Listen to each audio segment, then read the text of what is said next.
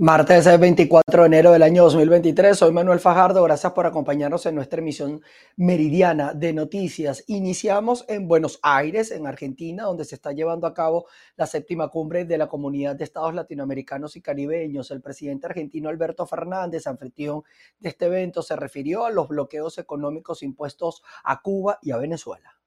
Y fui a la cumbre de las Américas y llevé la voz de América Latina reclamando el fin de los bloqueos que países latinoamericanos aún padecen.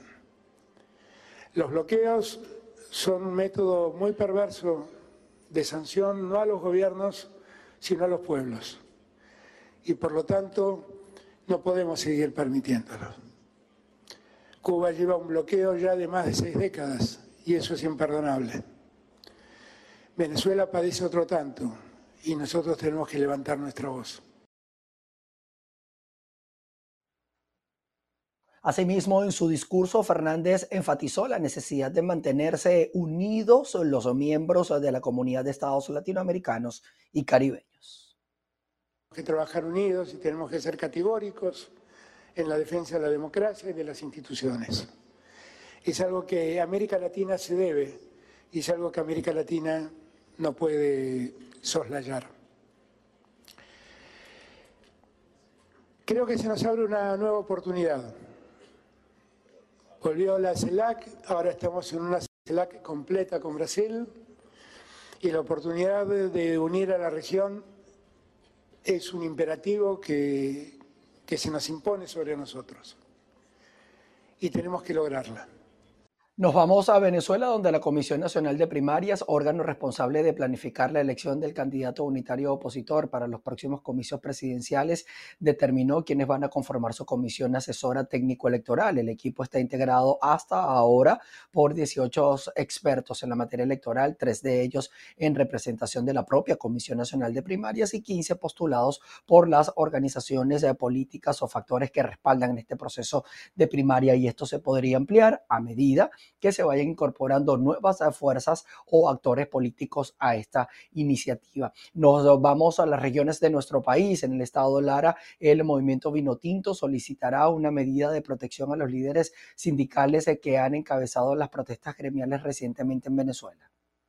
Buenas tardes, gracias por el contacto. Nos encontramos a las afueras de, las oficinas del Ministerio Público en Barquisimeto, Estado Lara, en donde el movimiento Vinotinto, en compañía con algunos gremios y sindicatos, está aquí para hacer nuevamente una solicitud, una protección, una denuncia. Anderson Maldonado, el abogado titular. Anderson, por favor, para que nos amplíes.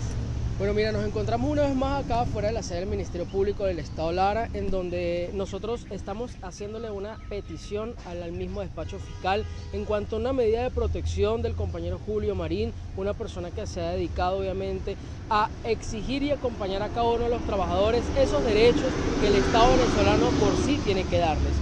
Exigimos obviamente y pedimos al fiscal superior del Estado Lara que por favor que en esta petición que nosotros estamos haciendo el día de hoy sea aceptada bajo el artículo 51 de la Constitución, que es el derecho a petición, sea aceptada y luego procesada ante este despacho fiscal.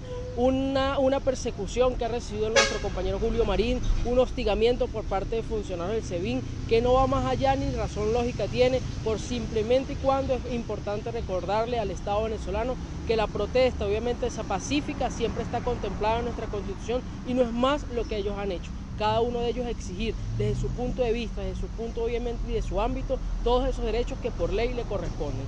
Es importante también recordar al Estado venezolano que existe obviamente eh, eh, mandatos que son de, a nivel internacional como son los mandatos de la OIT, que son la libertad sindical. Esto es lo que estamos obviamente el día de hoy, no exigiendo, sino pidiéndolo obviamente muy respetuosamente al Estado venezolano para que así obviamente pueda obviamente continuar todo lo que es el Estado de Derecho y que se tenga que constituir y respetar la Constitución.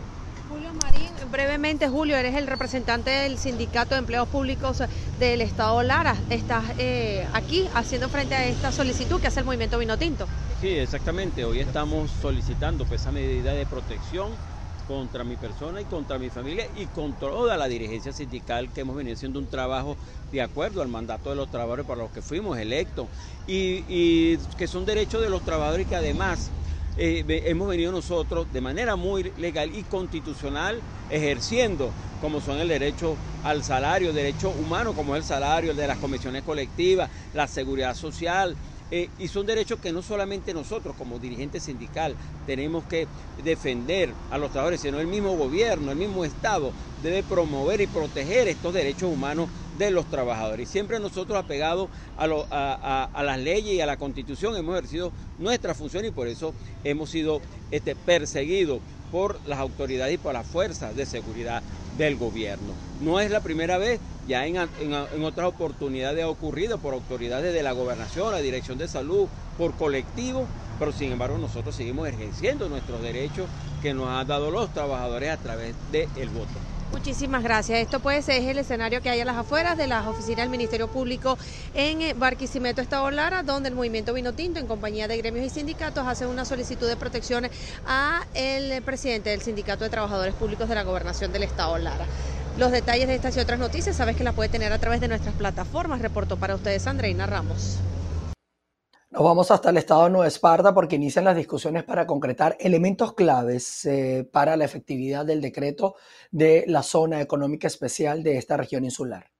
Saludos. Las expectativas que del año pasado tiene el sector empresarial del Estado de Nueva Esparta respecto a la creación de la ley de zonas económicas especiales pudieran cristalizarse en los próximos tiempos ante la presencia en la región de diputados de la Asamblea Nacional y el superintendente de las zonas económicas especiales, precisamente para revisar todo lo referido a los elementos particulares del Estado de Nueva Esparta para emitir un decreto. Estuvimos en la reunión y estas son las declaraciones que tomamos. Ellos están viendo, eh, están visualizando mucho la parte de exportación, para, hacer, para, para tener una, una, una, visión de exportación. Hay que indudablemente recuperar lo que es todo un aparato productivo que sabemos que está este, muy, muy, muy minimizado, pero bueno, en el caso particular nuestro, que, que la dependencia del turismo, es poderle dar las fortalezas que tiene el sector turismo a través de una cantidad de leyes que tienen que revisarse, como es las exoneraciones, como son eh, la posibilidad de que los, los turistas extranjeros puedan comprar, que en este momento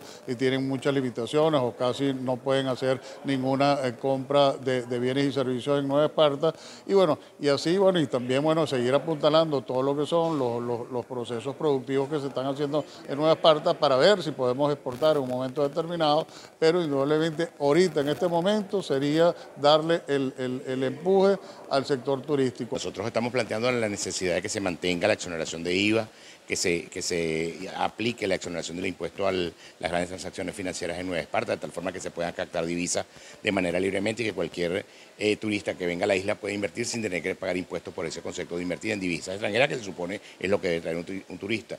Una cosa distinta sería eh, ir contra el, el espíritu de la vocación turística de Nueva Esparta. La importancia que el empresariado insular da a esta ley, específicamente el decreto que se va a emitir, es porque esperan que a través de esta vía puedan obtenerse recursos extranjeros para invertir en áreas, por ejemplo, prioritarias como los servicios. Desde la isla de Margarita, Ana Carolina Arias. La Cámara de Comercio en Valencia, en el estado Carabobo, hizo un llamado a los representantes de la empresa hidrológica del centro para que, rean, para que reconsideren las tarifas para el cobro de este servicio. Gracias por el contacto que lo establecemos a esta hora desde el Estado Carabobo, región central de Venezuela. A mi lado, Lorenzo Araujo, presidente de la Cámara de Comercio. El día de hoy nos ofrece un balance sobre la situación que enfrenta este importante sector en relación al tema de los servicios, específicamente el agua, Lorenzo. Bueno, realmente la situación del cobro por el servicio de agua se ha complicado bastante los últimos meses, sobre todo porque las tarifas están asociadas a lo que es el incremento del, precio, del petro, por lo cual hemos visto cómo las tarifas eh, hay que pagarlas con unos niveles muy altos para lo que puede ser sostenido en el comercio. Esta situación se presenta principalmente en los centros comerciales porque se les cobra por una dotación inicial que se tiene en el centro comercial aun cuando el mismo no está 100% ocupado. Para nadie es un secreto que los centros comerciales no están al 100% de ocupación, hay muchos de ellos que tienen gran capacidad de locales eh, deshabitados, desocupados, por lo cual el cargo que se está haciendo por el consumo de agua tiene que repartirse entre los pocos locales que están allí. Eso hace que se incremente muchísimo todo lo que es los costos asociados a condominio que tienen los locales en este momento, lo cual es es complicado para poder llevar eh, una buena gestión en forma óptima para poder mantener los precios lo más económico posible. Ahora, una cosa que se ha estado pidiendo y le pedimos a Hidrocentro es que, bueno, que active lo que es la instalación de los medidores. Nosotros no nos negamos a pagar el servicio de agua, entendemos que es un servicio que es necesario y que hay que llevarlo y hay que pagarlo pero que paguen de acuerdo, que se cobre de acuerdo a la que es la medición, que se haga la, el consumo real que se tiene en cada uno de los centros comerciales. Declaraciones de Lorenzo Araujo, presidente de la Cámara de Comercio, destaca que el sector no está negado a cancelar los cobros, sin embargo proponen que se instalen medidores eh, para que puedan cancelar el costo real. Desde el Estado Carabobo, región central de Venezuela, reportó para ustedes Ruth La Verde. Nos vamos hasta el estado portuguesa. Eh, renació el cultivo de girasol tras años de desaparición de los campos venezolanos. Este rubro de siembra ahora bajo la modalidad de agricultura de contrato. Así es, gracias por el contacto y es que de acuerdo a la información aportada por parte del director de oleaginosas y leguminosas de Fedeagro, Ramón Elías Bolotín, este sería un nuevo renacer del rubro girasol en Venezuela tras más de siete años de haber desaparecido. Veamos. Estamos en Turén, granero de Venezuela. Aquí se produce la mitad de los cereales de Venezuela. Y también producimos este cultivo, girasol, que es muy conocido por sus flores, pero no solamente es alimento para el alma, también es alimento para el cuerpo. De aquí se saca un aceite de altísima calidad, con bastante contenido de omega 3, un aceite beneficioso para la salud. Venezuela es deficitaria en más del 90% en el consumo de grasas y aceite comestible. El girasol en el estado portuguesa, Barinas, Cogede, es una alternativa viable en el cultivo de norte verano.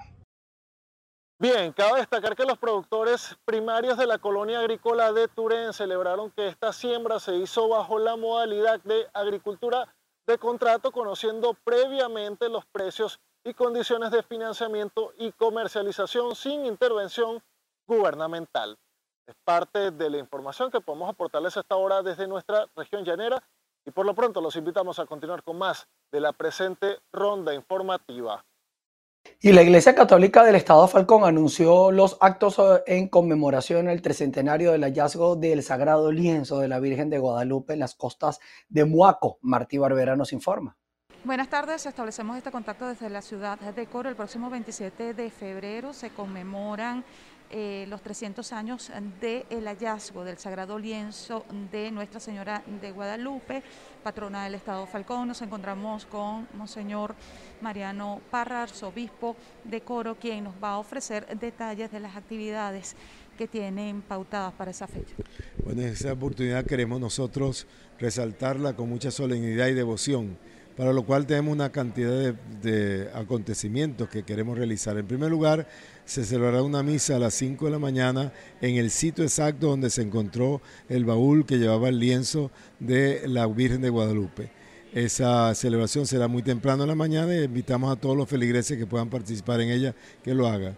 Luego, en el día de ese mismo día por la tarde, tendremos la misa solemne eh, presidida por el cardenal Baltasar Porras en la cual pues celebramos con gran alegría ese acontecimiento de los 300 años del hallazgo de la Virgen de Guadalupe, del lienzo de la Virgen de Guadalupe en las costas falconianas, especialmente en Muaco. Queremos que esa fiesta sea muy solemne, pero al mismo tiempo muy piadosa y muy popular. Invitamos a toda la población del Estado Falcón, especialmente a los aquí de la ciudad de Coro, a participar activamente y con mucha fe en estos acontecimientos muchísimas gracias. Es parte de la información que tenemos a esta hora desde el Estado Falcón. Continuamos con más de Noticias VPI TV. En el estado Trujillo se cumplen 453 años de la veneración a la Virgen de Nuestra Señora de la Paz. Devotos y asistentes hacen sus peticiones ante esta devoción mariana. Saludos, hacemos este contacto desde el estado Trujillo. 453 años se cumplen hoy de la devoción a Nuestra Señora de la Paz, patrona del estado. Vamos a escuchar lo que piden devotos y feligreses en su día. Es una devoción, es la patrona de nuestro estado y dándole primeramente gracias a Dios porque ha cesado un poco la pandemia, pidiéndole mucho a la Virgen de la Paz porque se nos dé la paz mundial, porque cesen las agresiones, cesen la, tantas arbitrariedades a nivel del mundo y que cese esta pandemia, que tengamos muchas bendiciones, tengamos mucha paz y que cada día nos unamos más. El Estado Trujillo se siente orgulloso y con una fe muy grande de estar celebrando hoy el aniversario de la Virgen de la Paz, la patrona del Estado. Estamos muy alegres de compartir con ella. Ya estuvimos en la primera misa, ya está la segunda y esperamos estar en las cuatro misas que se van a celebrar hoy. ¿Qué pides? Mucha paz, mucha armonía y sobre todo por Venezuela, que salgamos de esta situación económica tan difícil y tan precaria que tenemos todos los venezolanos y que el futuro nos acompañe en compañía de la Virgen Santísima de nuestro Señor Jesús. Que estuve muy enferma el otro año y este año estoy aquí con ella. Estoy muy mejor, me siento muy mejor. Cuénteme, eh, ¿en qué consiste la promesa? ¿Qué le prometió? Que me mejorara de la cuestión de la sangre y pudiera venir a la misa todos los años que pueda venir, ya de Pampán. Y eh, usted eh, hizo la novena, le colocan una velita a la Virgen, ¿qué hace? una velita y le rezo el rosario. Le rezo el rosario, una velita y que me cuiden mis hijos.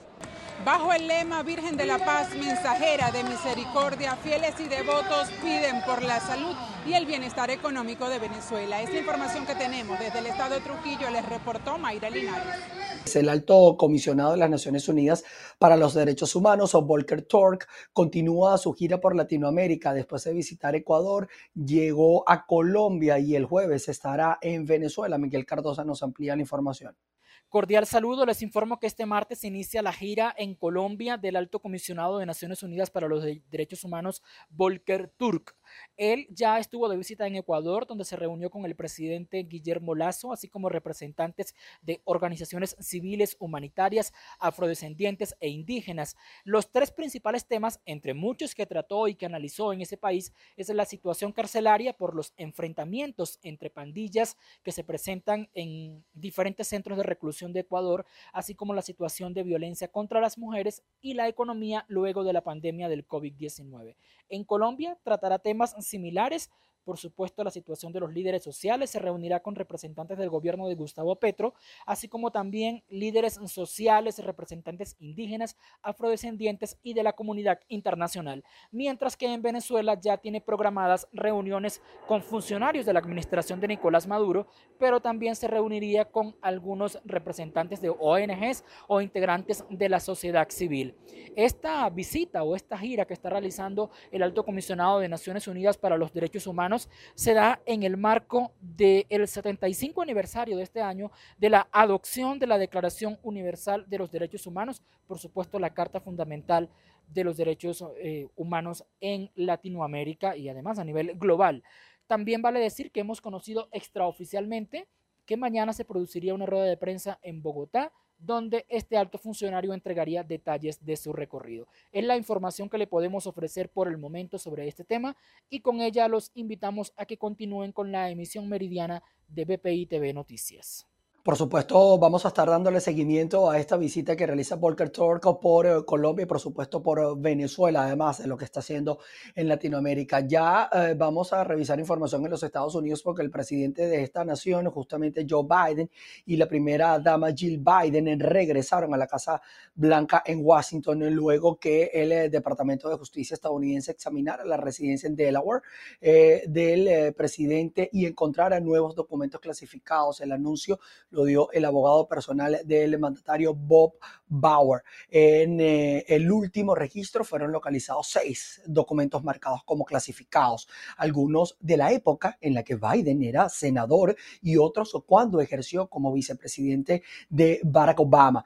Eh, así las cosas, eh, seguimos con más noticias de los Estados Unidos y es que los investigadores continúan indagando el motivo que se esconde detrás de este tiroteo lamentable ocurrido el eh, pasado fin de semana en un salón de baile en Monterrey Park, en California, el cual aumentó el número de víctimas a 11 muertos y nueve personas heridas. Acaba de destacar que las autoridades aseguran que el tirador, en este caso, es un hombre identificado como Hugh Khan Tran, de 72 años y fue encontrado muerto por una herida de proyectil autoinfligida.